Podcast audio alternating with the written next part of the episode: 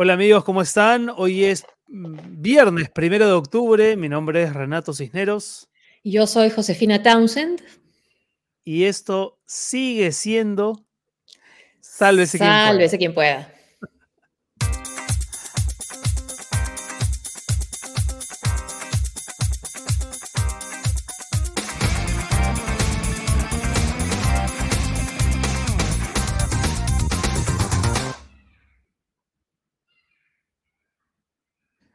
¿Qué tal amigos? Son las 7 de la noche con dos minutos en todo el Perú. Estamos transmitiendo en vivo para YouTube, Facebook y Twitch. Hoy es un día especial, José, primero de octubre, Día del Periodista. Feliz día, Josefina. Feliz día, Renato, y muchas gracias a todos los que nos han eh, mandado sus saludos a través de las redes, los que nos siguen, los que nos han deseado un feliz día. Muchas, muchas gracias. Así es, es un placer poder hacer periodismo eh, desde una plataforma que siendo nueva para nosotros, también nos da la oportunidad de entrar en contacto con todos ustedes, así que muchas gracias. Y hay algunos saludos ahí, ¿no? Sí. Sí, Miriam Almeida Márquez. Hola, buenas noches para todos y un feliz día del periodista para todos los que elaboran este programa. Saludos, muchas gracias. Iván, Trinidad, felicidades amigos, día, feliz día del periodista. Muchas gracias, Iván. Y mientras van llegando los saludos, como del Jordi, Jordi Sardá, feliz día del periodista. Gracias. José, ¿cuándo, decidiste hacerte periodista? Creo que me fui haciendo periodista. Yo estudiaba Derecho, terminé Derecho en la ah, universidad, sí. Y empecé a practicar en Semana Económica del Grupo Apoyo y también en Canal 7. Y de ahí de Canal 7 nos llamó el entonces director, a mi hermana Nelly y a mí, a trabajar en lo que sería después el programa Contrapunto. Y también hoy quiero, creo que ahí me hice ya periodista reporteando, ¿no? Y una época además que, los que empezamos en, eso, en ese momento, en los 90, los comienzos, fue, fue muy dura, ¿no? Y quiero recordar a, especialmente a Alejandro Pérez, nuestro colega periodista que recurrió como, recorrió como periodista, como camarógrafo en nuestro país, eh, mostrando de primera mano lo que sucedía con el terrorismo cuando ese novín no llegaba a Lima. Y luego, cuando finalmente la violencia llegó a Lima, murió en el atentado eh, contra Canal 2 de Sendero Luminoso. Pero tú, has dicho una cosa que me parece central, que es el reporteo, ¿no? Hay muchos migrantes al periodismo desde distintas especialidades que, por supuesto, terminan ejerciendo la carrera, pero yo creo que nada conecta más ¿no? con la gente que el haber hecho CAI, el haber reporteado, el haber ido a lugares que quizá de otra manera no hubieses conocido. A mí el periodismo me enseñó a conocer el Perú, sinceramente. ¿ah? Este, tal vez yo no hubiese ido a los lugares que he ido como periodista por mí mismo. Y de mm. verdad que eso ha sido bien, bien importante para mí. Sí, es algo que te apasiona, ¿no? Eh, no creo que todos los periodistas tengan que pasar por hacer calle, pero los que, nos, los que hemos hecho, creo, estos reportajes, sí. Yo recorrí el Perú antes por motivos políticos, en campañas con, con mi papá, ¿no? Pero después, por supuesto, en una época como la que vivimos en los 90, si no, si no eras periodista no había manera de, saber exactamente lo que pasaba, ¿no? Y también en, otras épocas. Y, la mala noticia para nosotros es que uno nunca está de vacaciones, porque por más que ya sales, sales de, vacaciones, si pasa algo cerca de donde estás, siempre tienes la tentación de querer contarlo, ¿no? De querer escribir, mandar Eso es. Eso claro. Este, sí. Gracias a la gente que nos saludándonos. Aida Miranda, buenas noches. Saludos a Josefina de Rato. Feliz día del periodista. Muchas gracias. Gracias, gracias. Y felicitar también a nuestros colegas que también se han lanzado con proyectos en las redes, ¿no? Y que hoy, por ejemplo, en el caso Epicentro es tendencia y por una razón y por un reportaje muy importante que vamos a comentar, ¿no? Ciertamente. Daniel Olórtiga también manda saludos y saludos a la gente que hace posible este programa, a Pedro Acuña, a Sol Rodríguez, al Negro Fernández, que, son parte del equipo de Sálvese quien pueda. Y aunque no aparezcan, eh, aparecen después. Justo cuando terminan los programas, siempre nos juntamos. Juan Alfredo, gracias. Hola y salvémonos todos. Sí, entre todos, debería ser, ¿no? Sí, sí, sí. Saludos de Bogotá, saludos, gracias. Un abrazo, Marco, muchas gracias. Bueno, arrancamos comentando noticias, ¿no? ¿Qué te parece? Bueno, Mónica Pfeiffer. Mónica Pfeiffer estuvo comiendo el cole. Renato ah, Josefina, que es el periodista. Gracias. Un beso, Mónica. Me acuerdo de Mónica y su, hermana Claudia, ¿no? Del cole. Sí, claro que sí. Mira. Em, Gracias. Qué bueno, qué bueno que nos estén viendo. Hay varias noticias que comentar y tal vez la primera tenga que ver con lo último que dijimos el miércoles, ¿no? El miércoles, mientras hacíamos el programa, le comentamos al público que nos estaba siguiendo, a, los, a los, seguidores, eh, que eh, esta moción, este, este, comunicado firmado por la bancada de Perú Libre contra el canciller Maurtua, eh, había sido en apariencia firmado por el íntegro de la bancada de Perú Libre. Hoy sabemos más cosas sobre ese incidente y una de las cosas que sabemos es que solamente cuatro personas firmaron ese, ese comunicado. Guido Bellido, primer ministro y congresista de Perú Libre, Valdemar Cerrón, eh, vocero de la bancada, Kelly Portalatino y Silvana Robles. Solamente cuatro personas suscribieron ese comunicado que pedía, entre otras cosas, la renuncia del ministro de Relaciones Exteriores. El Murtua, como le dice Guido Bellido en los chats que ha revelado Anushka Bonaluque en Epicentro. Y por supuesto, Valdemar Cerrón firmó, por supuesto, el hermano y vocero de la bancada, ¿no? Y hoy día también el congresista que también aparece en ese chat de preocupado porque la bancada no se había pronunciado sobre la muerte de Aimael Guzmán, no había habido ningún comunicado, nada. El congresista que hace ese comentario y que no, se, no le toman en cuenta, eh, ha, hecho una grave denuncia. El congresista que hemos tenido acá una vez como invitado, Luis Camiche. ¿Tenemos ahí el tuit? A ver si lo podemos, si lo podemos ver. Ahí está, Acaban de atacar eh, a mi hija tirándola al piso con amenazas de muerte. Los cobardes huyeron en moto con la placa cubierta. Estos miserables creen que con amenazas van a callarme. O sea, ya el tuit del congresista Camiche, ¿no? Eh, está diciendo algo más, ¿no? No solamente es un incidente cualquiera, porque cuando él mismo se pregunta, estos miserables creen que con amenazas van a callarme, parece estar aludiendo a alguien y según fuentes de Sálvese quien pueda, eh, el ala serronista de Perú Libre podría estar detrás de, este, de este ataque, ¿no? No es una amenaza, es un ataque directo. Porque además vemos cómo tratan a, Claro, cómo tratan a las voces este, discordantes de Vladimir eh, Cerrón, ¿no? En el chat hemos entrevistado acá a Betsy Chávez, a la congresista, que además durante entre la primera y la segunda vuelta era quizás la única de las congresistas, de los congresistas y electos que aceptaba eh, conversar ¿no? con la prensa, conversar con nosotros, ¿no? que daba la cara por Perú Libre, mientras que otros no aparecían. ¿no? Ahora, eh, José, cuando las fuentes del programa, eh, cuando les hemos preguntado ¿no? por qué pensarían que el lado serronista estaría detrás, por ejemplo, de la agresión a la hija del congresista Camiche, la respuesta ha sido, tienen a la DINI, ¿no? el lado serronista tiene a la DINI y hay que recordar que en la DINI, que en la Dirección Nacional de Inteligencia, hoy está José Luis Fernández, es un personaje que fue polémico en su momento, ¿no? Eh, y justo estoy leyendo acá una nota del comercio, ¿no? Según un reporte de información personal de la Policía Nacional del Perú, el mayor en retiro y abogado obtuvo, me refiero a José Luis Fernández, obtuvo 30 sanciones disciplinarias en la institución de la policía entre el 97 y el 2015.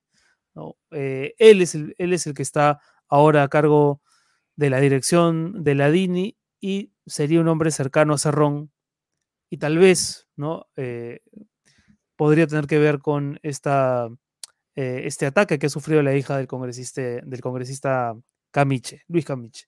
Luis Roberto. lo, que, lo que nos muestra este chat que ha divulgado eh, Epicentro es cuál es la situación al, interior de la bancada de Perú Libre, ¿no? entre los que simpatizan o siguen a, Vladimir Cerrón y otros que no. Y estamos viendo eso, también lo estábamos viendo eh, en las declaraciones que daban eh, los miembros del gobierno, pero hoy día, por ejemplo, han habido dos incidentes que tienen que ver con la vicepresidenta Dina Boluarte y Guido Bellido. Por un lado, eh, lo que dijo el miércoles que estábamos en el programa y lo comentamos con, eh, con nuestros invitados, eh, Fernando Tuesta y con Juan Carlos Tafur, esta amenaza con la cuestión de confianza que hizo Bellido con Aníbal Torres y Dina Boluarte al lado, ¿no? Bueno, Dina Boluarte ha dicho que no se trató la cuestión de confianza en el Consejo de Ministros y hoy has, lanza un tuit Guido Bellido y al toque las, la, la, respuesta de del ministerio, o sea, de Cali Guarma, se dio a conocer.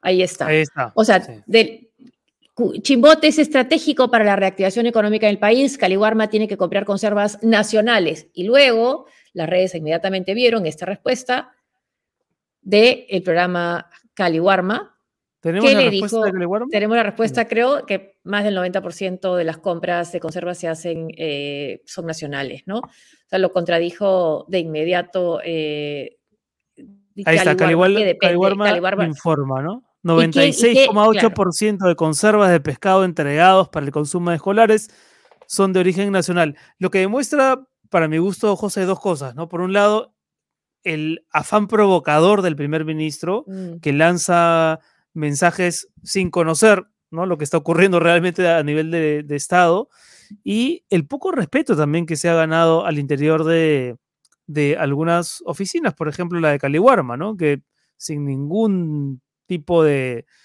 problema le responde directamente para aclararle que su mensaje es, este, es falso, ¿no? Es falso. Y Caliwarma depende del MIDIS y la ministra del MIDIS es Dina, Dina Boluarte. Dina Boluarte. O sea, le contesta directamente y de esa manera. Y creo que esta es la razón, es lo que estamos viendo y esta amenaza de la, de la cuestión de confianza y bueno, también el comportamiento del Congreso en general ha hecho que hoy miembros del Consejo de Estado le pidan al presidente Castillo que los convoque, ¿no? Que los convoque, eso sería interesante, que el presidente convoque al Consejo de Estado y no de pues estos tweets en los que no, no dice nada, ¿no? Creo, no sé si ha sido, creo que Eduardo Ariancén, que parece que estuviera en un, personaje como el rey, de la reina Inglaterra, ¿no? Que no gobierna, ¿no? Quizás ni reine, ¿no? Pero que da estas, este estas declaraciones que no dicen nada. Este pedido del, Consejo de Estado ¿no? lleva la firma de la presidenta del Poder Judicial, Elvia Barrios, el titular del Ministerio Público, que es Zoraida Ábalos, la presidenta de la Junta Nacional de Justicia, Inés y también está suscrito este pedido del Consejo de Estado por el Contralor General de la República, Nelson Schack, el Defensor del Pueblo, Walter Gutiérrez, y lo que piden es una sesión urgente del Consejo de Estado. Estamos en realidad atravesando una crisis enorme. Lo que, lo que pasa es que son tantas las informaciones que día tras día asimilamos que me da la sensación por momentos que no parecemos entender la gravedad del momento. Mm. Vamos a conversar hoy con el congresista Roberto Quiabra, que ha tenido una intervención muy celebrada y comentada en estos últimos días u horas en el Congreso, y luego con el ex ministro de Economía, Alonso Segura para que nos cuente cuánto hay que preocuparnos de verdad, ¿no? Porque creo que hoy la gran preocupación de los peruanos pasa sobre todo por el aspecto económico. No sé si ya estamos con el congresista que ahora, ¿sí? ¿Qué tal, Josefina, Renato? ¿Cómo, cómo están? ¿Cómo me escuchan? Perfecto, muy bien. ¿Cómo está? Muchas gracias por estar con nosotros. En primer lugar, mi felicitación por el Día del Periodista. Y segundo, mi solidaridad con el congresista Roberto Camiche, con quien tengo muy buena relación y yo espero que haya sido algo circunstancial y no como él eh, eh, trasluche en su, en su miseria muy grave. ¿Cuál, es su, apreciación de lo que está ocurriendo en el Ejecutivo, congresista que abra? Porque lo comentábamos hace un instante con Josefina, pareciera que hay estas contradicciones, estos dimes y diretes que dan la, la sensación de que no hay nada muy organizado a nivel ejecutivo, que habla Bellido, pero que no se pone de acuerdo con Castillo, que también interviene Cerrón, y es como una eh, comedia de, situaciones ¿no? equivocadas. Eh, ¿Usted qué apreciación tiene de cómo se está comportando el Ejecutivo? Bueno, una gran pena para nuestro país. Estamos en una crisis integral, como ustedes han señalado, parece que nos hemos olvidado de ese escenario. Una crisis total, económica, social, educacional, emocional. Y tenemos un gobierno que para eso uno ingresa a gobernar que debería, como todos esperamos, ingresar con sus mejores cuadros. ¿Quién de todos nosotros que estamos ahora conectados imaginó que íbamos a tener un gabinete de tan baja calidad? Y aquí, a escenarios diferentes, aquí eh, no hay que buscarle, eh, que echarle la culpa al Congreso. Lo han visto ustedes. Ustedes tienen un primer ministro que nunca ha tenido liderazgo y ahora le falta el respeto. Yo primera vez, yo he sido ministro, ¿ah? Yo he sido ministro, he tenido el primer ministro a, a Carlito Ferrero. Y yo siempre digo, al igual que en el ejército, el primer ministro tiene que ser de una generación más vieja que los pero, ministros. Pero, pero, congresista, este Congreso le dio el voto de confianza a este gabinete. Porque hay una cuestión que también la otra vez creo que lo conversamos, es el empleo inteligente de la fuerza y la fuerza son los votos. Mm. Lo de Perú Libre en el Congreso no son nada, no, no son nadie, no son nadie.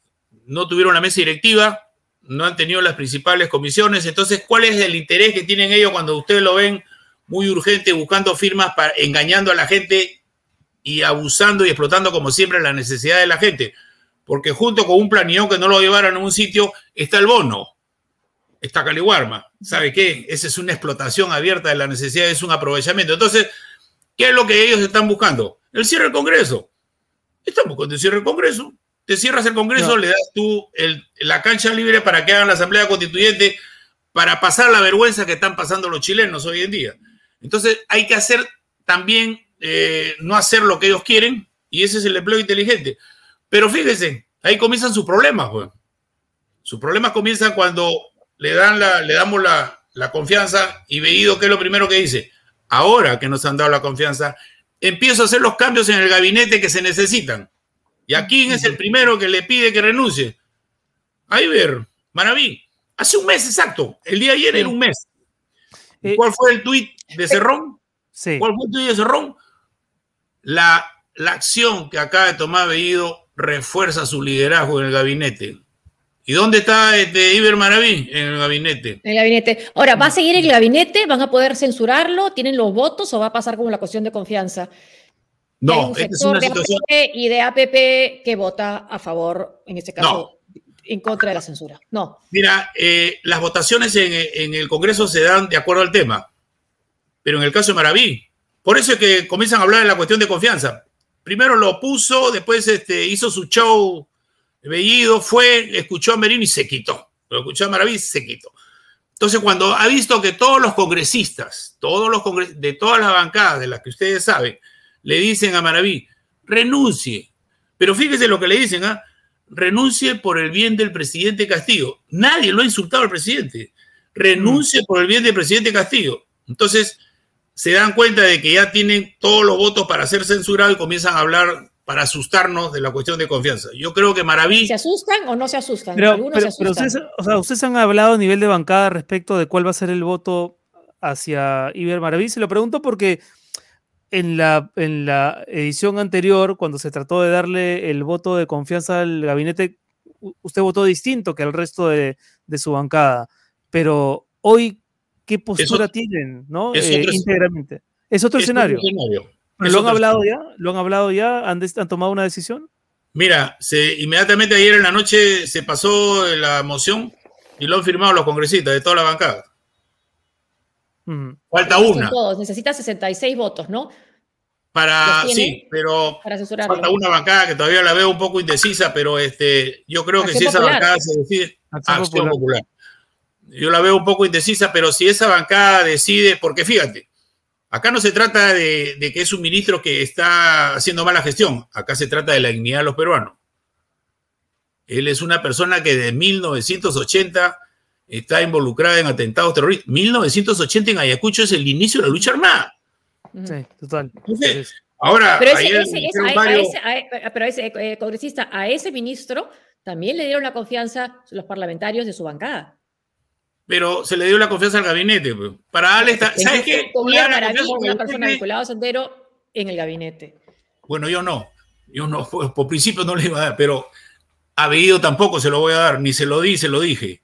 Entonces, pero usted tiene de que el Congreso le da la estabilidad y ya no hay disculpa. Trabajen, pues, empiecen a trabajar. ¿Qué cosa es lo que han hecho? Entre ellos, he visto. Yo no, no solamente el ministro de Justicia tiene problemas. Recuerde usted cuando el ministro de Justicia públicamente dice, presidente, usted dedíquese a gobernar, que el secretario se dedica al partido, y le dijeron, mire, ve, ministro invitado, usted trabaje. Después viene el, primer ministro y le dice, canciller, váyase. Sí, que el primer ministro canciller. Ahora, congresista, eh, digamos, pongamos, pongámonos en la situación de que prospere efectivamente la censura al ministro Maraví. Esa es simplemente una pequeña batalla, ¿no? Ganada, entre comillas, por, por el Congreso. Pero eso no, no anula la inestabilidad ni la sensación de, de caos que se ha desatado con el gobierno. ¿Cuál sería la siguiente iniciativa del Congreso para tratar de darle al país un poco de estabilidad? ¿Quién está generando la inestabilidad? El Ejecutivo. Este Congreso desde un inicio, y lo conversé con varios de las diferentes bancadas, estamos buscando nosotros lograr los consensos para qué? para ayudar a superar la crisis, porque como te digo, el objetivo nacional es superar la crisis. Entonces, ¿quién debe pero, pero, también, también hay una comisión para investigar si fueron o no, si, hubo fallas o fraude o no en las elecciones pasadas, ¿no? No, eso también es una provocación. Ese no es el objetivo. El objetivo no es revisar el fallo, el objetivo no es llegar si hubo fraude o no. No, el objetivo es determinar si los funcionarios que tenían a cargo el proceso electoral cumplieron con sus funciones, que es diferente. Ahora, pero, pero esa comisión es necesaria, digamos, después de, unas elecciones que han recibido el, visto bueno de la comunidad internacional. ¿Usted siente que, el Congreso no está perdiendo un poco el tiempo cuando la crisis general demanda otra cosa? Mira, cuando tú tienes a una parte de la población que está expresando que debió haber mayor transparencia, y cuando tú tienes un jurado nacional de elecciones que no hizo los esfuerzos para generar transparencia, porque nunca lo vimos, igual que ahora el presidente, que no lo ves tú haciendo un mensaje a la nación ni para Abimael, nada le costaba al presidente, el jefe del jurado nacional de elecciones, hacer un mensaje a la nación. Y nada costaba hacer lo más transparente posible ante usted Tiene, ¿Usted tiene dudas que usted tiene dudas de la victoria electoral de Pedro Castillo? Yo no tengo dudas, pero espérate que la comisión determine. ¿Por qué no vamos a dejar que la comisión... La comisión no va a cambiar el fallo. La comisión no va a cambiar el fallo, la comisión no va a llegar a hacer fraude, no, pero la comisión va a determinar si todos los responsables cumplieron con sus funciones. Dejemos que la comisión este, haga su trabajo y espero que cumplan con el tiempo. Ya, que hablamos del, Congreso, ¿le parece, por ejemplo, conveniente que la comisión encargada de determinar las acciones de la pandemia, las irregularidades de la pandemia, esté presidida por el congresista Aguinaga que precisamente se benefició con la vacunación irregular, ¿ese no es un pésimo mensaje de parte del Congreso? Bueno, eh, la ha elegido ahí, pero acá, acá lo que se busca en el fondo, porque no es una sola persona, el presidente de la comisión es uno, la comisión está integrada por un por congresistas de todas las bancadas. Pero es simbólico, ¿no? 200 mil peruanos, 200 mil peruanos. o sea, ¿cómo entregarle una responsabilidad a alguien? El Pésimo mensaje será de su bancada, pues, pero este, de la bancada, de las otras bancadas están los representantes y de ahí va a salir. Eh, somos el primer país en el mundo que ha gestionado pésimamente eh, la pandemia. No lo vamos a, ¿sabe qué? O sea que lo dejamos ahí nomás. No, no, no, lo que estamos diciendo es que tiene que haber una especie de comisión de la verdad, pero encabezada por una persona que protagonizó un escándalo, que se vacunó a espaldas de la población. No parece éticamente correcto. Y, sin la protesta de ningún congresista. Y ah. nadie, dijo, nadie dijo nada respecto de que sea el, señor Aguinaga quien lidere esa, esa comisión, ¿no? ¿no? le parece que ahí ha habido un poco de falta de, eh, no sé, de personalidad tal vez del Congreso? del Congreso, no, de los voceros y de lo que lo nombran en la comisión. Si usted me habla de la Comisión de Defensa, yo le puedo responder por la Comisión de Defensa e Inteligencia, pero no me hable por otra comisión porque yo no tengo este, ninguna participación en las otras comisiones. Bueno, bueno, entonces, volvamos a la pregunta que le hice hace un rato. ¿Qué va a ocurrir después de que prospere la censura Maraví si es que finalmente esta, esta ocurre? ¿Cuál va a ser el siguiente paso del Congreso para darle estabilidad al país, porque el país está ahora mismo en una crisis muy grave, ¿no? El más interesado y el más responsable de lograr la estabilidad es el gobierno. Nosotros lo que siempre le hemos dicho al presidente, desde que se conoció la composición del gabinete, es, señor presidente, ni Bellido puede ser primer ministro, ni, ni el ministro de Trabajo puede ser ministro. Se le dijo, reflexione por el bien de él y por el bien del país. No espere que el Congreso le haga el trabajo entonces, recuerden ustedes que antes de que se presentara el primer ministro para el voto de confianza, hubo el amago de hacer cambios. Y no se hizo. Entonces, el presidente, ¿por qué no está asumiendo su responsabilidad? ¿O no es responsabilidad del presidente? no es responsabilidad del presidente que el primer ministro lo vaya y lo peche en puno y le diga al presidente no, no debe retroceder. ¿Usted cree que hay un presidente en la historia de los últimos años de nosotros donde su primer ministro lo ha, pechado al presidente de esa manera y el presidente no sabe, no opina.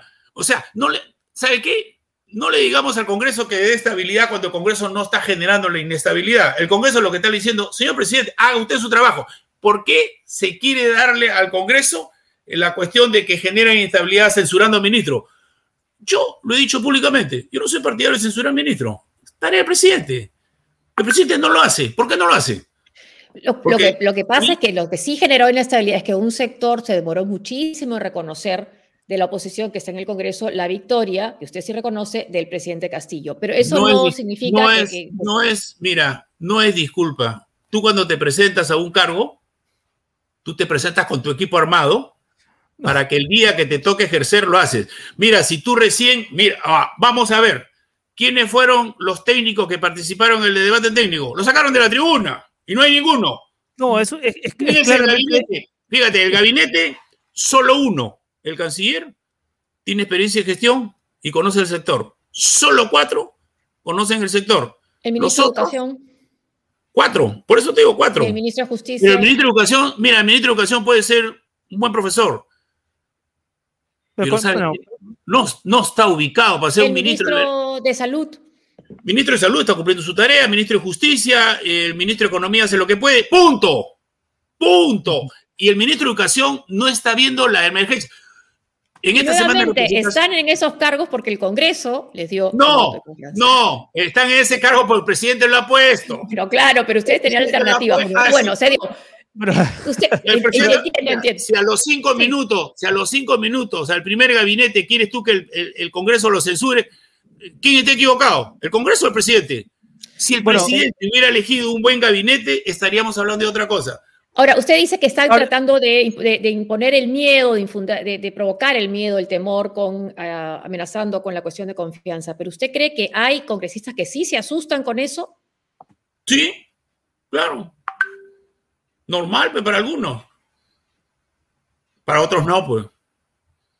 O sea, lo que usted dijo el otro día, que ha sido, digamos, tan comentado, que me parece una posición bastante digna, por cierto, ¿no? El hecho de decir, nos vamos todos y empecemos de nuevo, que me parece un mensaje súper potente y súper duro, pero por un lado también parece una posición muy insular, es decir, existe la sospecha de que muchos congresistas, por conveniencia política, no van a censurar a Maraví, para continuar con el cargo y, no perder el trabajo. ¿La suya, usted siente que es una posición que representa al Congreso o solamente representa a Roberto Quiabra? Bueno, yo espero que represente al Congreso, porque este es un tema de dignidad de los peruanos. Un ministro relacionado con 20 años de violencia, de destrucción y muerte, no solamente los 80, en el 2004, en una huelga de profesores, saquearon e incendiaron la municipalidad, la región, eso no forma parte de ningún reclamo sindical de profesores. Entonces, no es que él solamente haya trabajado violentamente porque dice que es un joven este, muy dinámico, no sé qué cosa, en los años 80, 2004. ¿Saben cuál es el mayor orgullo que tienen algunos profesores que son congresistas? Haber paralizado la educación en el 2017 durante tres meses. Y lo dicen, ni idea tienen de lo que están diciendo. Ese es su gran orgullo. O sea, cuando ellos hablan de los niños, mentira. Cuando usted ve hoy día que no hay una motivación, motivación. Yo he estado en Chaclacayo, he estado en Chosica y he estado en el Agustino. No hay una motivación que junte directores de UGEL, colegio, padres, para que los chicos vuelvan a la educación presencial. Este es un gobierno de profesores. ¿Sabe a qué se dedican los profesores en la Comisión de Educación, donde yo también formo parte? A que me pague mi, esto social, a que me lo... Todo es profesores, todos son universidades para otros. Y de los alumnos... También, todos son universidades para otros también. y del regreso, y del regreso a los... Ahora, si fueran sinceros y se dieran cuenta que el regreso en saltos de la distancia, la semipresencial, la presencial, no se va a dar, mejora la educación a distancia. Mira el daño de esta generación. Tres meses en el 2017 y tres años con el próximo Imagínate esos chicos de los tres últimos años de secundaria, ¿con quién van a competir? Y eso, eso no es prioridad. Un gobierno de profesores que se llenan la boca, soy profesor rural. Pero no, y el SUTEP también ha sido muy, muy, pero muy crítico con el caso de Iber Maraví. Acá veo este tuit que dice, ridículo plantear la cuestión de confianza para brindar a un ministro como Iber Maraví. Existen decenas de trabajadores y sindicalistas mejor preparados para dicho cargo, comprometidos con la lucha de los trabajadores y que no están cuestionados por vínculos con el Movadef. Es usted. Mira, yo no pensé que hubiera tocado, ah, bueno, me está tocando a mí este momento, esta vía política diferente para lo que he tenido yo, pero yo no sabía que eran tan irresponsables. Nunca he visto un gabinete de este nivel, nunca he visto un primer ministro que lo pecha al presidente y lo pechan a él, lo pechan a él su ministro. Ay, que es una falta de autoridad, una falta de... Ahora, lo ultimito que han visto ustedes en la tarde, ¿no? Se va Chimbote, dice Chimbote es estratégico y Caliwarma debe comprar el 100% de la conserva. Y le sale un comunicado de Caliwarma, o sea, de Mides, de Dina, Oye, oye, el 96.8% de las conservas son nacionales. Espero nomás que no la despida la señora que está manejando el programa Caliguarra, porque así hacen ahora. Entonces, populismo barato de un primer ministro que va y entrega como meses partes a una empresa, y le dice, ¿sabes qué? Si no renegocias, te, te nacionalizo al portero. Ese es el primer ministro del Perú que va a generar este, tranquilidad para los inversores. ¿Quién va a querer venir? pero, pero, pero ¿cómo salimos de la crisis, general? Porque... Veído que se vaya. Y que pongan un buen primer ministro. Facilito. la, posibilidad de que, sea, por ejemplo, Daniela Bogatás o Verónica Mendoza, que son los nombres que más han estado sonando en, las, en los últimos días o semanas, para usted, por ejemplo, serían primeros ministros eh, adecuados, respetables eh, o, no. Que Cualquiera de pero yo le pediría que se busque otro. otro, otro distinto de esos nombres. Otro. Ya, pero ¿cómo, que, se vaya venido, pero que le la un primer ministro que tenga experiencia, un primer ministro que ejerza liderazgo en el gabinete, porque hay algunos congresistas que dicen el primer ministro es un ministro más. No, pues falso. Yo soy un ministro. Y la voz del primer ministro es la que permite amalgamar toda la política de Estado. Acá cada uno está por su lado. Dígame ah, qué, política, qué política integral del Estado podemos evaluar a los 100 días. Después el, presidente tiene un gran, el presidente tiene un gran defecto, que hay que decirle y se, los voy, y se lo digo permanentemente. Tiene un mensaje de división. Y un presidente de la República no puede dividir a los peruanos. En este momento de crisis, sobre todo debe tener un mensaje de integración. Cada vez que el presidente sale, y el primer ministro también, que a mí no me importa lo que él diga, pero lo dice públicamente ante la gente, es dividir. ¿Cómo podemos nosotros consentir que un primer ministro divida? ¿Cómo puede ser posible que un presidente cada vez que haga un mensaje de división? Eso es lo que estamos viendo. No miremos al Congreso. Si el Ejecutivo... al Congreso también, al Congreso también. Mire lo que dice nuestra seguidora Mileva Marón. Sé, eh, señor congresista, así como estamos indignados con el nombramiento de Maraví como ministro, también estamos indignados con el nombramiento de Aguinaga en la comisión, en la comisión que va a investigar la pandemia. Hay que ser autocríticos. Sí, pues. ¿Y qué hago? sea también autocrítico. El señor, el señor, Edras, que está el presidente de la Comisión de Educación, que declara que, eh, por ejemplo, el terremoto en Chile fue porque eh, se aplicaba el enfoque género en la educación chilena. O sea, hay una serie de señales que el Congreso da que tampoco necesariamente inspiran la confianza de la gente. Entonces, la gente se siente, yo creo, ¿no? Estoy arrogándome la impresión de muchos peruanos, pero que estamos atrapados entre la ineficacia del Ejecutivo estamos, y estamos, estamos atrapados. ¿Sabe cuál es la diferencia? Que a los congresistas los ha elegido el pueblo, como dice este gobierno, y a los ministros los ha elegido el dedo del presidente. Pero el presidente lo ha elegido el pueblo, ¿no? Sí, pues.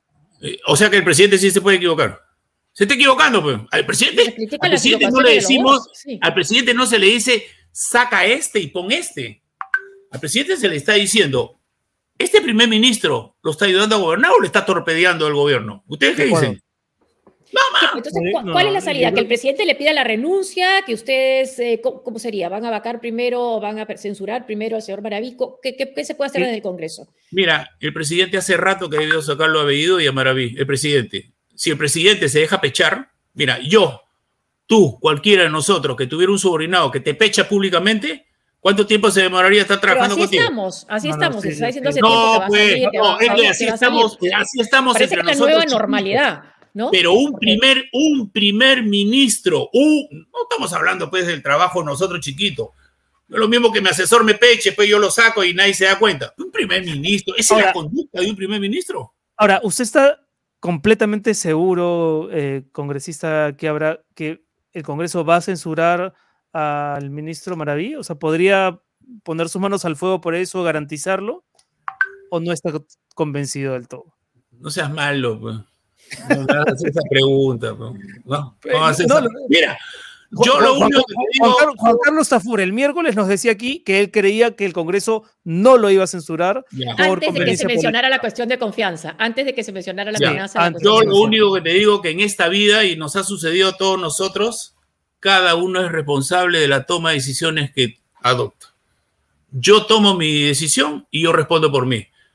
Cada uno tomará sus decisiones, ahí sí, los votantes de esos congresistas determinarán si su congresista está a la altura de las circunstancias. Para mí, mantener a un personaje como él, que está, no, ya no, no te hablemos de los atestados, muy relacionado con Conare y en atestados policiales por atentados terroristas, ¿qué dirían ustedes si yo voto a favor? Que se quede voy en contra de todos mis principios, voy en contra de toda la historia, voy en contra de... qué? Entonces, cada uno de los congresistas, a la hora que dice sí, porque es público, felizmente el voto, sí, sí, no, no, ahí, como en la guerra, unos se pintan y otros se despintan. Ahí no hay Ahí no hay, ¿sabes qué? No, hay justificación, porque es dignidad, dignidad. en, el Congreso, en el Congreso lo que hay que hacer es trabajo político. Usted, por ejemplo, va a intentar persuadir a sus colegas de que voten a favor de la censura, que es una cosa, una práctica rutinaria, digamos, en el Congreso, ¿no?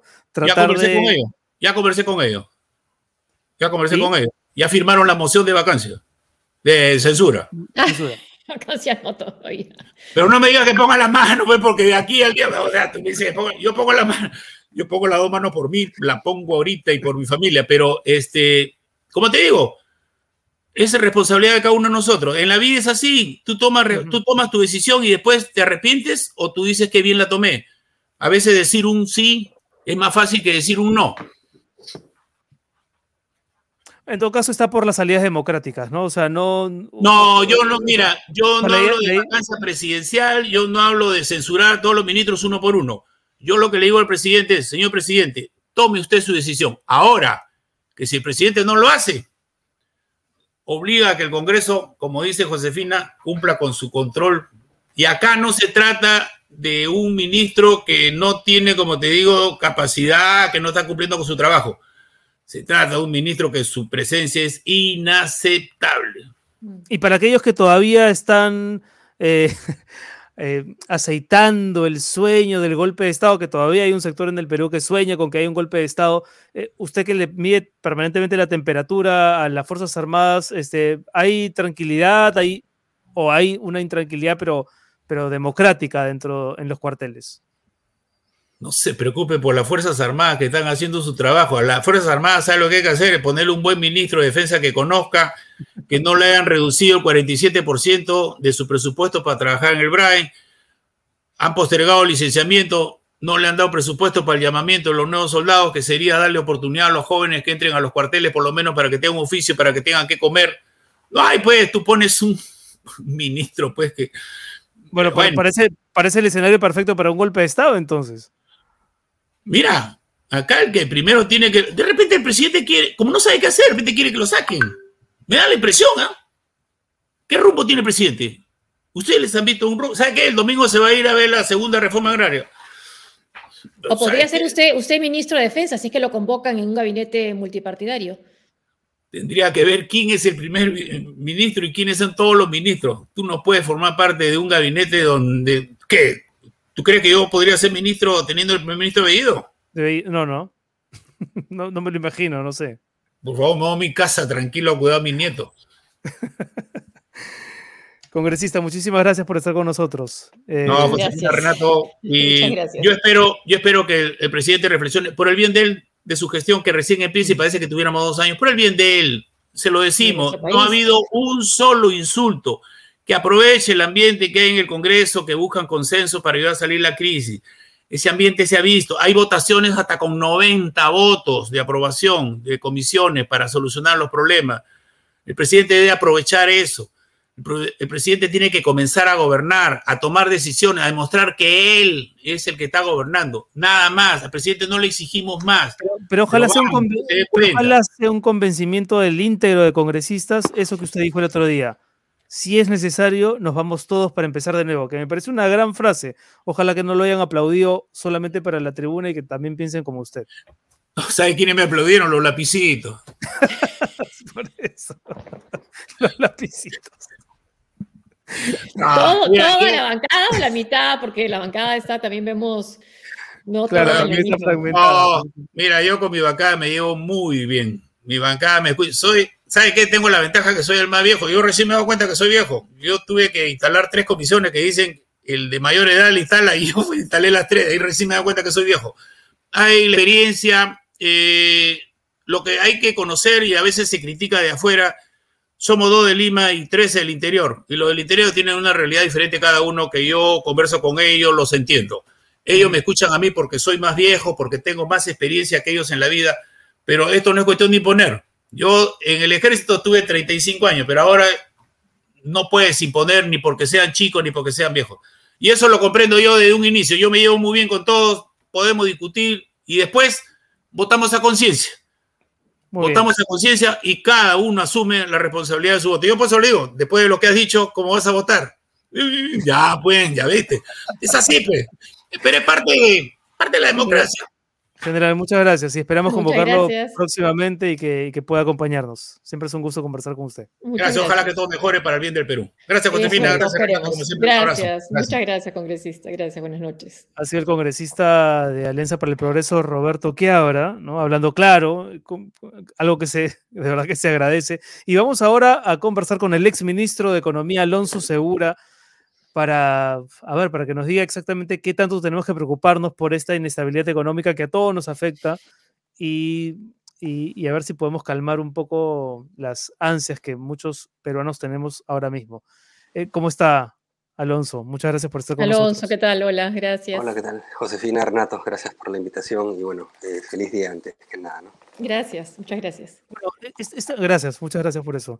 Esta semana se reafirmó finalmente a Julio Velarde al frente del, del, BCR y sin embargo eh, la sensación de inestabilidad económica continúa, el dólar no deja de dispararse, eh, hay una sensación de que, eh, de, que esto va a continuar así. ¿Usted qué tendría que decirle a los peruanos que están pensando que tal vez estamos viviendo una de las crisis económicas más graves de los últimos 20 o 30 años? Sí, bueno, este, lamentablemente es una crisis autogenerada. ¿no? En, este momento eh, tenemos precios de materias primas altos. La inflación sí, eh, una parte es motivada por, por subida de precios eh, importados, digamos, pero está retroalimentada por, por la subida del tipo de cambio que es totalmente o casi totalmente generada pues, por, la, por las acciones del gobierno fundamentalmente y la inestabilidad que se está generando. ¿no? Entonces, nada, eh, ¿qué les puedo decir? Eh, ojalá que el gobierno enmiende, ojalá que entienda que está eh, llevando al país a una situación precaria económicamente, saliendo de una pandemia y lo está llevando en una ruta que no es la correcta. podemos hablar de múltiples aristas, expectativas empresariales sugieren que la inversión privada entrar en terreno de contracción en los próximos meses. La única duda es qué tan fuerte la contracción, qué tan severa, eh, y eso lo que hace es que el mercado laboral pues, este, se debilite también, ¿no? Con lo cual hay menos empleo, sobre todo menos empleo formal y empleo adecuado. Entonces, digamos, pareciera que el gobierno no es consciente de la situación que está generando, ¿no? Y sobre Julio Velarde no estoy seguro, no he sacado la información porque no ha sido hasta ahora ratificado formalmente, ¿no? Pero bueno, esperemos que sea así. Sí, ¿en algún momento le han ofrecido ser director del, del, Banco Central de Reserva o se han acercado del lado del gobierno para pedirle algún tipo de ayuda, consejo? No, no, no, este, no, eh, no ha habido nada de eso, ¿no? en la campaña se mencionó su nombre, sí. Sí, eh, de, hecho, me pidieron de, un gabinete, con, con, Alonso Segura como ministro de Economía. Me pidieron opinión, esa reunión, digamos, es conocida, fui, di mi opinión, pero eso fue todo, ¿no? Este, no hubo más que eso, ¿no? Eh, me parece que el gobierno eh, tiene que corregir muchísimas cosas. Han tenido antes una entrevista política, pero en la parte económica estamos generándonos eh, eh, mucho daño, es un daño autoinfligido por, como dije, las, las políticas erróneas del gobierno, sobre todo los mensajes erróneos también, ¿no? Porque muchas mm. cosas las dicen, al final no sabemos qué tanta fuerza tengan para implementarlas. Eh, un sector del gobierno dice una cosa, otro sector dice otra, es, es, es caos. Este, pero eso está afectando, afectando la, dinámica económica del, país. ¿no? Ya nos hicieron una rebaja en calificación crediticia, se van a venir otras en las próximas semanas o meses, eh, y todo lo construido pues, en, en, 20, 30 años se comienza a erosionar. ¿no? Y en esa, en, en, esa situación política, ¿qué margen tiene? ¿Cuánto puede hacer o qué garantiza la presencia de Pedro Franque en el Ministerio de Economía? Bueno, yo creo que todo es relativo, ¿no? Este, yo creo que el Ministerio de Economía todavía no hace sentir el peso que debería dentro del gobierno, ¿no? Lamentablemente. Y, ahí podría dar múltiples ejemplos. Vayamos esta semana, ¿no? Esa conferencia de prensa donde el primer Bellido anuncia, pues, que que si es que tratan de censurar al, ministro de Trabajo, eh, que tiene una cuestión de confianza, ese fue el titular. Pero también se dijo, vamos a hablar de economía, que el gobierno eh, quería, digamos, eh, retirar las, las acciones de constitucionalidad presentadas ante el TC sobre el CAS y la negociación colectiva. Ya somos conscientes que no podemos porque legalmente una vez que está planteada la tiene que resolver el TC, pero este gobierno considera pues que, que, no debería haberse planteado. Yo lo que me pregunto es si el ministro de Economía está de acuerdo con eso. Estamos hablando potencialmente de un costo de más de 10 mil millones de soles al año, que no van a generar mayor, digamos, mayor productividad, que no van a generar mayor crecimiento. 10 mil millones de soles al año. Ahí están los documentos del Tribunal Fiscal. Eh, sería importante conocer la opinión del ministro de Economía, por ejemplo. ¿no? Este, Pero así te puedo decir otras. Entonces, al, al, al parecer, supongo, el ministro de Economía está desbordado pero, pero tiene que hacer sentir su peso, ¿no? Aun cuando luego fue eh, rectificado por otros actores políticos, ¿qué, tan, ¿qué tanto daño le ha hecho el primer ministro Bellido a, la comunicación con los posibles inversores en el Perú diciendo que se piensa renegociar el contrato de camisea? Eh, ¿cómo, ¿Cómo evalúa usted ese episodio, que no creo que haya sido menor porque entraña ¿no? una decisión, una decisión por lo menos de un sector del gobierno. Sí, no es menor. Este, pareciera eh, un acto intencional de sabotaje. ¿no? Primero hay que ponerlo en perspectiva. Yo creo que hay que distinguir lo que son reuniones con inversionistas, con multilaterales, que son muy protocolares y te van a decir las cosas, digamos, eh, bonito, cordial, ¿no? Eso no significa que haya confianza para invertir en el Perú. ¿okay? Es muy distinto. Creo que no entendieron bien el mensaje. Pero dicho esto, eh, lo que hace pues el primer vidillo con, con, ese anuncio de decir si no, si no se renegocia, nacionalizamos, es meterle pues un misil a, la de flotación de este tímido intento del gobierno de, lanzar algún tipo de, mensaje conciliador, ¿no? Eh, y, y, después hemos visto la consecuencia, ¿no? La consecuencia ha sido que esta semana el Banco Central ha tenido que vender 1.200 millones de dólares para tratar de frenar la subida del tipo de cambio.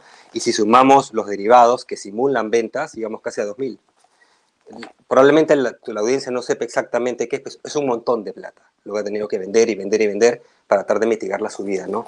Y no ha podido, al final ha subido la semana. Hoy día bajó, bajó un poquito, pero en la semana siguió subiendo. Y es una intervención, digamos, muy, muy fuerte del Banco Central. Entonces, esto no puede continuar. O sea, el Banco Central no tiene reservas infinitas tampoco, ¿no? Claro, ¿y qué garantiza que no siga subiendo? ¿no? Es solamente es un tema de reacción política. Sí, exacto. Lo, peor es que, dado el mensaje con ese tono, el propio gobierno se, o sea, limita su eh, prerrogativa de poder renegociar. O sea, a lo, que voy es, sí podría ser la, la renegociación un escenario posible con distintas empresas, pero cuando el primer ministro pone las cosas en esos términos, ya le quita un poco de peso incluso a la figura de la renegociación, ¿no? Sí, claro, porque hay, hay distintas formas de verlo. Lo primero es siempre cualquiera de las partes puede solicitar renegociar un contrato, ¿no? pero eso tiene que ser dentro del marco legal, constitucional, legal y dentro de los cánones de, digamos, de, de, relaciones entre un Estado y una, y una, empresa, en este caso transnacional, o un grupo, es un consorcio porque hay cinco empresas. ¿no? Este, eso siempre está permitido. El problema es, yo creo que hay dos temas. Uno es la forma, el lanzarlo como una amenaza, decir, si no tenemos lo que queremos, nacionalizamos, o sea, básicamente te quitamos la propiedad. Y lo otro también que hay que tomarlo en cuenta, dado lo reiterado en los mensajes que ha habido, es quién es el que lo plantea. Cuando te lo plantea alguien que tiene un track record de respeto a inversiones, que te está diciendo, digamos, tienes un poquito más margen de error. Cuando te lo plantea alguien que viene con esos planes de gobierno idearios. Y sabe que el plan de gobierno, eso. Obvio, entonces entonces el daño es mucho mayor porque no es simplemente un desliz, es acá hay una intencionalidad. No es un que viene de antes como ha dicho el presidente. sí, pues, pero, pero viene desde antes. Entonces, nuevamente deberían ir con pies de plomo, mucho más que cualquier otro. Y no es mm. así. Entonces, eso complica, ¿no? Sí, hay un hay una comentario, una pregunta de nuestra seguidora Mileva Marón. ¿Ya fue ratificado el jefe de la SUNAT? ¿Es bueno para el país o se esperaba un cambio? ¿El tipo de cambio seguirá subiendo? Eso creo que ya lo comentamos. ¿Los fondos mutuos caerán más? Eh, lo de la ratificación de la persona en SUNAT es alguien que ya estaba ahí, eh, en medio de todo, yo supongo que es, es, bueno, no ha habido, digamos, yo no conozco personalmente a quien está a cargo de la SUNAT en este momento, pero, pero digamos que no ha habido noticias, eh, digamos, negativas sobre la gestión de SUNAT, lo cual ya es bueno y es ciertamente una mejora con respecto a muchos de los nombramientos que hemos visto, ¿no? Hoy día renunció la gerente general de salud, por ejemplo, con una carta que es un misil, ¿no? Entonces, sí, inicia este, de epicentro, sí, también. Sí, entonces, de nuevo, entonces, este, eh, yo creo que es una, es una buena noticia. SUNAT es muy importante. Eh, porque SUNAT no se puede politizar, ¿no? Una, SUNAT intervenida con intereses políticos es... No, ya lo vimos con Alberto Fujimori, ¿no? Que tenía el Exacto. sensible. Entonces, entonces sí, entonces eh, esa es una buena noticia en medio de todo, que es alguien que ya estaba ahí, eh, de carrera, asumo, entonces bueno, espero que, que, eso vaya bien. Sobre si los fondos mutuos van a seguir cayendo o no, no sé qué tipo de fondos mutuos tenga, eh, porque hay fondos de mutuos que tienen activos internacionales, fondos mutuos que tienen activos nacionales. Eh, es siempre difícil decir para cuál va a ser la dirección de los mercados, digamos, pero si son fondos mutuos nacionales, como van las cosas, los activos no se van a seguir castigando. El dólar, el sol, digamos, el tipo de cambio refleja el valor de un activo que es básicamente el sol. Nuestra moneda se está debilitando. ¿Por qué? Porque nuestra economía se está debilitando. Y entonces los activos peruanos también se están debilitando, ¿de acuerdo? Por eso en general la bolsa de valores había caído, ha caído mucho este año. Eh, la cotización, los bonos peruanos públicos y privados han caído de precio, ha subido el rendimiento que se exige para poder comprarlos. Entonces, eh, y nuevamente, eh, el, gran parte de esto, el mayor efecto es debido a la incertidumbre política que se ha generado y fundamentalmente en este caso sí tuvimos un congreso de transición que fue terrible. Ahora lo que tenemos es un, un congreso, digamos, que que ahí, digamos, no sé, no está generando por lo menos pues ley tras ley que es eh, terriblemente nociva, ¿no? Es básicamente el Ejecutivo en este momento, ¿no? Con esto no estoy diciendo que el Congreso sea un supercongreso, solo estoy diciendo en este momento la fuente de incertidumbre es el propio Ejecutivo, ¿no? ¿Y, cuál sería, digamos, un, un, mensaje para restituir, no, no el total, pero sí parte de esa confianza que se ha perdido, que lleva a peruanos a sacar su capital del Perú y llevarlo a otros países, que lleva a los inversores a dudarlo y a pensarlo dos veces antes de invertir en el Perú. ¿Cuál sería un mensaje que, de pronto podría alentar algo de esa confianza que hoy la vemos bastante deteriorada? Mira, lo primero tienes que, tienes que tener, eh, va por dos lados en términos generales. ¿no? Lo primero es, tienes que tener pues, gente competente en lo más alto del Estado. ¿no? necesitas un cambio de gabinete y ahí no estamos hablando de hacer tres, cuatro, cinco cambios, estás hablando de cambios muy profundos, ¿no? Este, eso es lo primero. Y obviamente no es cambiar por cambiar, es cambiar y que entre gente que se perciba como gente que conoce sus carteras, gente eh, eh, que es, algunas de ellas esperemos independientes, etcétera, etcétera, ¿no? Entonces, que se vea, que se perciba que este grupo de gente no se va a prestar a lo que estamos viendo en este momento. ¿no? Eso es lo primero. Lo segundo es ya con este gabinete, supongo, porque aparentemente pues los que están ahí no tienen idea, es elaborar realmente políticas públicas, plantear políticas públicas que enderecen el, barco, ¿no? Abandonar alguna de las ideas, esto de la Asamblea Constituyente es, es francamente suicida, ¿no? Eh, si quieren algún cambio en la Constitución, que hagan, planteen cambios puntuales eh, y que se discuta, ¿no? Esperemos que no sean cosas que generen también mucha preocupación. Eh, y que abandonen pues este tipo de ideas y, de frente ya descarten cosas como esto de las nacionalizaciones que, que sí, que no, que sí, que no, que vienen desde el plan original, ¿no? Y, varias otras cosas, ¿no? Voy a hablar en la parte económica, ¿no? En la parte económica tienen que abandonar esas ideas que no van a ayudar a nadie, ¿no? Entonces, yo creo que va por ahí. Cosas como eh, nombrar un directorio adecuado del Banco Central, por lo menos la parte que le compete al Ejecutivo. Como te digo, este, yo creo que no, no hay, Renato, no ha habido ratificación hasta donde yo, yo he visto del, presidente del Banco Central, siguen ahí deshojando margaritas. Y esto viene ni siquiera del, del, de la bancada, etc. Ese es, ese es el propio Ejecutivo, el Ministerio de Economía. el ministro de Economía que, que no sé por qué cree que puede seguir pateando y pateando y pateando y no, no, no plantearlo al presidente tiene que ratificarse Julio Velarde, ¿no? Y directores que se perciben. O, directores, quizás también como para Julio Velarde, cómo aceptar si no es con directores en los que se confía. Pero esta, Josefina, esta cantaleta la venimos viendo desde, desde, desde antes de que, de que empiece el gobierno, desde antes que se declare, digamos, ganador al, al, presidente. Y en el camino, el tipo de cambio se te ha ido, pues, de 3, no sé, ya había subido por resultado de la elección, pero de 3,90 a 4,15 casi, ¿no? La inflación sale por las orejas, ¿no? Eh, ayer, hoy día salió la data de inflación, ¿no? Inflación, a diferencia del tipo de cambio, la parte más importante de inflación es efectivamente venida de fuera. Pero el hecho de que el tipo de cambio sea, haya subido tanto, retroalimenta esta subida de precios, pues. Y, y lo que más ha subido ha sido alimentos y bebidas, lo que más golpea a los hogares, sobre todo a los hogares más pobres. y el gas había subido hasta que usaron el fondo, ¿no? De estabilización.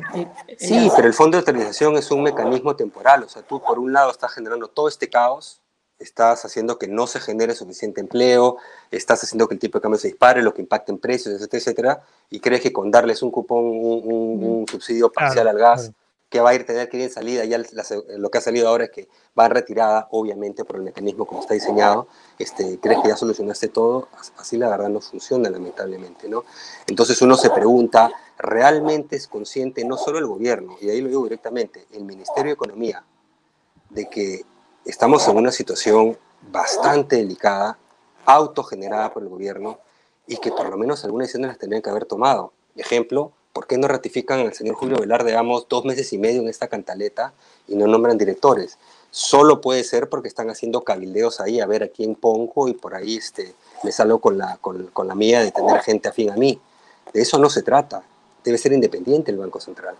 Bueno, pero ya también han tenido mal elecciones cuestionadas en, gobiernos anteriores, ¿no? Bueno, parlamentos anteriores, ¿no? Rafael sí, y yo sí, claro, y yo lo he cuestionado, revisa mi, revisa mi Twitter si quieres, o sea, cuando, pero de nuevo, entonces acá no se trata de decir, porque hace cinco años que lo hicieron mal, ahora o cuestionable, ahora no. Ahora el gobierno hace todo de cabeza. No, no, no, no. Pues, y, menos en una situación tan delicada, no, no, no, se puede ni siquiera tomar ese riesgo. y el pues. caso de la renegociación. En ese entonces, además, eh, Josefina, no tenías el tipo de cambio este, disparado, este, no tenías la inflación en su nivel más alto, o sea, disparándose como no curas del 2009, o sea, era un tema más político, pero sin consecuencia económica inmediata. Ahora estás en medio de una tormenta y, creen pues que pueden seguir jugando la política, ¿no?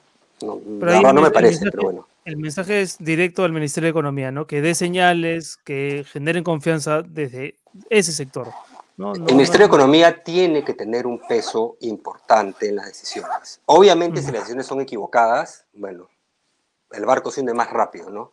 Pero lo que no puede ser es comparsa. Eso no puede ocurrir. Claro, claro. Y lo está viendo como comparsa. Bueno, pareciera, ¿no? Muy bien. Sí, ahí el eh, ministro, claro. Sí. Alonso Segura, muchísimas gracias al ex ministro de Economía, Alonso Segura, por estar con nosotros. Gracias poniendo el, punto sobre, sobre la CIES. un panorama complicado. Muchas Muy complicado. Muchas gracias, Alonso Segura. Eh, bueno, nos quedamos sin tiempo, ya son las 8 de la noche, eh, pero tenemos, tenemos todavía. Hay un, sonido, hay un sonido que estaba, no sé qué era, pero ya yo creo, yo creo que era el ex ministro que está con un cierre ahí, no sé, me da la impresión, no sé, que está como moviendo un cierre. creo, ruido, pero bueno, sí, sí. Bueno, pero se le escuchaba, se le escuchaba perfecto, sí. Sí, no, no, no, y, no, y sus ideas estuvieron muy claras. Eh, vamos con nuestros amigos del filtro, Marian Jauregui, contándonos a qué político le han seguido en estos días la pista para ver qué mentirota nos ha dicho. Marian Jauregui, ¿cómo estás? feliz día, Marian, feliz día. Feliz, día, feliz día, feliz día. Renato, ¿qué tal? Qué gusto estar con ustedes el día de hoy, Día del Periodista. Y bueno, vamos a eh, revisar una declaración que hizo el eh, ministro Iber Maraví eh, durante su ah, presentación en el Congreso de la República. Y él dijo algo relacionado a su relación, a la redundancia, con el CONARES SUTEP, que esta facción del magisterio cuyos dirigentes tienen conexiones con el NOADEF, ¿no? Sabemos, brazo político de Sendero Luminoso. Bueno, él dijo lo siguiente. Con respecto al CONARES SUTEP, dejo en claro que no he sido fundador ni integrante de esta junta directiva. El CONARES SUTEP fue la sigla del Comité Nacional de Reorientación y Reconstitución del SUTEP, fue una junta legislativa de un Congreso Nacional realizado en Huancayo en el 2003, elegida por los SUTES regionales del país, que decidieron no estar bajo la dirección del Comité Ejecutivo Nacional del SUTE. Mi relación con esta junta directiva se, se, circunscribe a mi condición de dirigente del SUTE Provincial Huamanga y miembro sindicalizado del SUTE Regional Ayacucho. Bien, vamos eh, a separarlo en tres partes, ¿ok? Esto, en primer lugar, es falso porque lo ha dicho el Sindicato Unitario de Trabajadores en la Educación de Perú, quienes a través de su cuenta de Twitter negaron que Maraví tuvo alguna afiliación o dirigencia en su organización. Dijeron lo siguiente, Maraví miente dado que siempre ha estado vinculado al CONARE. También hay un documento que se llama Acuerdos del exitoso Congreso Nacional eh, Estatutario realizado en el 2003 en la Cantuta, en donde Maraví figura, de hecho, como vicepresidente de la mesa directiva de bases por regiones del Comité Nacional de, Reorientación y Reconstitución del SUT, es decir, el CONAR. Y Arturo Ayala, subsecretario general de Patria Roja, escribió en Twitter también, si Maraví fue del, si Maraví fue del CONARE, está mal decirlo, si él lo niega, es su decisión sobre su defensa. Y bueno, ahí hay tres puntos con los que eh, se rechaza esta posición o esta declaración que dio el ministro de Trabajo en su presentación durante el Congreso. Como decimos en el filtro, que no lo floreen y atentos siempre a nuestras verificaciones. Estupendo, María. Muchas gracias por estar con nosotros. Gracias a ustedes. Buenas noches. Feliz día. Buenas noches. Celebrar. El filtro, a celebrar, ¿no? No como antes que había las fiestas en la Isla del Paraíso. Pedro Acuña y Solo Rodríguez eran unos eh, caseritos de esas fiestas, pero ahora ya con distancia, ¿no? Con tranquilidad, por favor. Bueno, y antes de irnos, este, la viñeta de humor de nuestro colaborador Robot B. A ver, ¿tenemos por ahí? Cierre del Congreso por un lado, vacancia por otro. Y, los peruanos en el medio, nosotros. Pero hay uno que tiene la máscara de Halloween. el dólar por los cielos. 100 dólares por los cielos. Octubre, así nos recibe octubre. Con dos piedras por caer sobre la familia peruana, ¿no? Qué bárbaro. Sí. Qué bárbaro. Bueno, muchas gracias a Robot B y con nosotros será hasta el domingo. Que tengas un gran fin de semana, mi querida Josefina. También, también para todos ustedes, muchas gracias. Nuevamente, gracias por los saludos, por el. gracias por acompañarnos, por darnos su amor eh, con el código QR que no ha aparecido hoy día. ¿Por qué, señor productor? A ver, ¿pueden poner el código QR? ¿Cómo se nota que el tío Soros no está? Ya. Muchas gracias a los Patreons y a todos. Gracias, Patreon, sí. Ahí, ahí está el código ya. A ver, el mail, el mail del programa, el mail. se nota que no está. Ahí está, muy bien, ya sabes quien puede arroba tal producciones.p. Ah, y, no, y salud, en, casa, eh, quería, eh, nos em, etiquetó para eh, anunciar lo que ha informado el, el, Ministerio de Salud, que se va a vacunar ya a mayores de 12 años con algunas comorbilidades. Eso es importante, importante también de conocer. Sí. Sí, acá está. Eh, Minsa aprobó este de salud de casa, excelente noticia, por favor, colegas, a difundir. Y es un tuit de los pacientes importan. Gracias, Minsa. Aprobó protocolo para la vacunación contra COVID-19 para personas mayores de 12 años que padecen psoriasis, artritis psoriásica y artritis reumatoide. Gran trabajo de los pacientes importan y el apoyo incondicional de la Defensoría Perú y el Minsa. Buena noticia, entonces. Muchas gracias. Y ya que hablamos de salud, le mando un beso y un abrazo a mi tío Gonzalo, que está un poco delicado de salud, que siempre ve el programa, eh, para que sepa que, que, aquí estamos haciendo fuerza para que se recupere. Que se mejore pronto. Eso, nos vemos el domingo, señores. Muchas gracias por su compañía. Hasta dentro de un par de días. Chau, chau. Chau.